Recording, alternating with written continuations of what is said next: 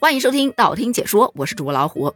都说流言止于智者，但仁者见仁，智者见智。有很多的传言啊，我们已经信了很多年了。然而近日，制止流言探求真知，二零二三年度科学流言求真榜就正式揭晓了。这可是由五位权威专家通过了实验分析、道具演示、虚拟技术、采访互动等多元化呈现方式，为大家梳理的去年，也就是二零二三年，在网络上广为流传的十大科学流言。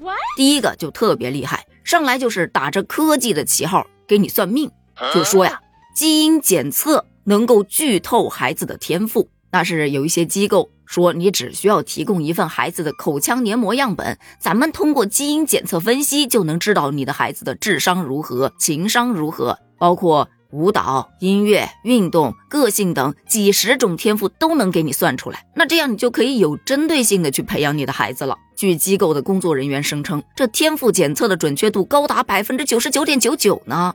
这一下好多家长趋之若鹜啊！可当你找他要详细的基因报告，他却告诉你。不好意思，这个属于机密，不能公开的。这不就是随口胡诌吗？你家孩子适合什么？我掐指一算，只不过掐指变成了我测口水一算。近日，专家就出来打假了。天赋有很多种，目前没有任何一个实验和文献研究能够证明天赋与人类的哪些特定的基因有关，因此这样的检测根本没有科学依据。换言之，那都是忽悠钱的，大家不要上当受骗啊！第二个留言啊，就也很有意思，蛮具有欺骗性的，说中国科学家分析研究了由嫦娥五号带回来的月球样品，并且最终精确测定出了月球的年龄为二十点三亿年。可是，在科学界普遍认为月球的实际年龄是在四十亿年以上的，并且接近四十五亿年。突然告诉我，月球其实挺年轻的，一年轻就年轻了二十亿岁，这得是多么大的突出贡献呢？然而，真实情况是，咱们中国科学家只是分析研究出了嫦娥五号带回来的那个月球样品的年龄，那样品的年龄和它的月球本身年龄是不一样的呀，部分代表不了全部。比方说。胳膊上长了个包，我去找医生。哎呦，医生啊，这包可疼了。医生说：“你这长多久了？三天了呢。咱不能说身上长了个包三天了，咱就只有三天那么大吧。”所以科学家说，中国研究者精确测量出的样本的年龄为二十点三亿年，只代表迄今发现的最年轻月球火山活动的时间，并不是月球诞生至今的年龄。再来看第三点。这个我是从小一直都很相信的，说航天员不能是近视眼，因为太空中不能戴眼镜儿，你戴眼镜儿它不就会带来意外的伤害吗？所以对于我家孩子有着航天梦，我就经常跟他说少看点电视，航天员的视力那都得非常的好，不能近视的。结果看了这一则报告，我才知道，哦，原来航天员是可以戴眼镜的呀。只不过在飞行任务的上升阶段存在火箭震动、过载等复杂的情况，如果航天员佩戴眼镜，它就可能会导致碰撞等问题。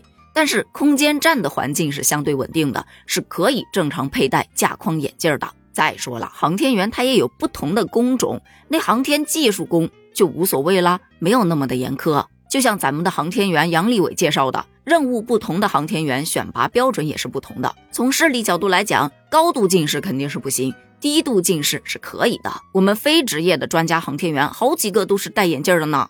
再说到第四个，真的是一看一个机灵，说电热水壶内胆属于不锈钢材质，里面含有锰元素，在你烧水的过程中，锰元素就会吸出来。你长期摄入的话，就导致体内的锰超标，从而损伤你的神经，甚至致癌。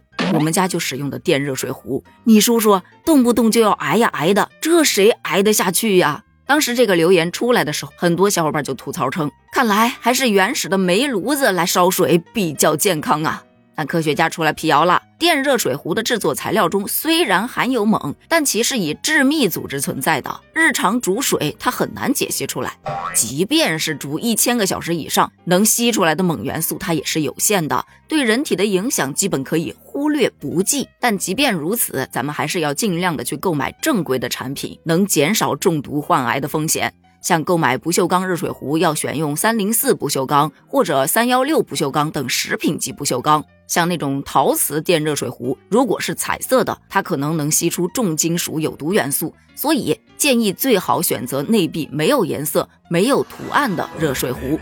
第五个谣言呢，是咱们之前聊过的防猝死套餐，当时网上这么流行着。说，哎，有一个保健品组合，你只需要每天坚持服用，就可以预防猝死了。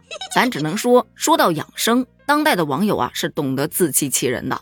专家就科普了，医学上根本就不存在什么标准的防猝死套餐，而且一般来说，猝死的总人群百分之八十以上都是源自心源性疾病，而这些疾病的小伙伴平时啊会吃一些药物来控制，如果再服用保健品。会加重肝脏或者肾脏的负担。另一方面，药物之间它也会产生一些相互作用的风险，没准儿这病会越吃越多呢。而最好的防猝死啊，其实是让自己喘口气，避免不良的生活习惯，保证充足的睡眠，保持心情稳定，多吃新鲜蔬菜和水果，坚持运动。那我们都知道，长时间加班的小伙伴饱受腰椎病痛的困扰。例如我老公就是如此，网上就说：“哎呦，睡那种光板的硬床是可以治疗腰椎病的。”我老公就特别相信啊，他就买了一个硬板子回来垫在床上。因为我是睡不了硬板的，所以他买的是那种单人板。于是我们家的双人床就是一半是硬的，一半是我睡的软的。事实证明，就算他睡这个硬板床，他也依然每天腰酸背痛的。专家给出的真相是。床垫如果过于柔软，确实是不能提供适当的脊柱支撑；而床垫如果太硬，则会过度的依赖肩宽支撑，同样会造成脊柱扭曲。说什么外国人睡硬板床身体倍儿棒，人家睡的硬板床根本就不是光板床，它在硬板上也是要铺若干的垫入的。那么怎么把握床板上床垫的硬度呢？专家推荐要记住三比一原则，即床垫不能硬到不变形。但也不能变形太大，三厘米厚的床垫用手压时能够下陷一厘米，十厘米厚的床垫就得下陷三厘米，这样的比例才是软硬适中的。不过这也只是做个参考，因为选择床垫你还有一些其他的因素要考虑，像性别、体重、年龄等等的。那缓解腰痛本身就不是一简单的事儿，如果只靠换一张床垫就能解决，还需要那么多的专家、科学家、医生去长期的研究吗？那咱们再来说到第七个，也是我们之前聊过的，说身份证和手机放到一起，它就会被消磁，就没法用了。其实啊，咱们现在广泛使用的第二代身份证采用的是无线射频识别技术，里头根本就没有磁条，所以也就不存在被消磁的情况喽。只要你不一屁股给它坐断了，大致情况是不会出啥问题的。好多小伙伴也是吐槽：天哪，我这个信了好多年，亏了我这些年对身份证小心翼翼呵护备至，原来它这么坚强。再说到第八个谣言，那真是隔三差五就会出现一下，说食用含碘盐可以预防核辐射。是非典的时候吧，大家开始囤；新冠的时候，大家又开始囤。后来日本排放核污水，也是蜂拥的开始囤。但专家已经说了很多次了，通过食用含碘盐防核辐射的想法根本就不可取。据分析，在核污染事故中，当人体摄入放射性的碘后，主要蓄积在甲状腺内。发生初期，保护甲状腺就需要一次摄入稳定碘一千毫克，相当于你一次就要摄入三公斤到五公斤的食用碘盐。就问你，一口气能吃得下这么多盐吗？咱们中国居民膳食指南当中也明确提出，成年人每天摄入的食盐量是不超过五克的。如果过量的摄入，就会对人体的各个气脏造成严重的负担，还会诱发其他的病呢。更严重的会造成脱水甚至死亡。因此，要通过食用含碘盐来防辐射，这不是搞笑吗？囤再多，你一天也就只能吃那么一点儿。你这囤得多，无非就是吃的时间会更长一点罢了。第九个留言呢，我本身就是不相信的。他说，相机的像素越高。拍出来的照片就越清晰越好看，但其实相机成像的效果是由镜头和机身共同决定的，不是单纯的追求高像素就能拍出好照片的。而且你想啊，摄像头的质量会影响拍照的质量吧？那拍摄技术是不是也很重要呢？就算拿一个像素特别高的相机，男朋友或者老公的那个拍照技术啊，依然能给你拍得糊糊的，而且丑丑的。再说到第十个，这个留言虽然不谋财，但是他害命呢。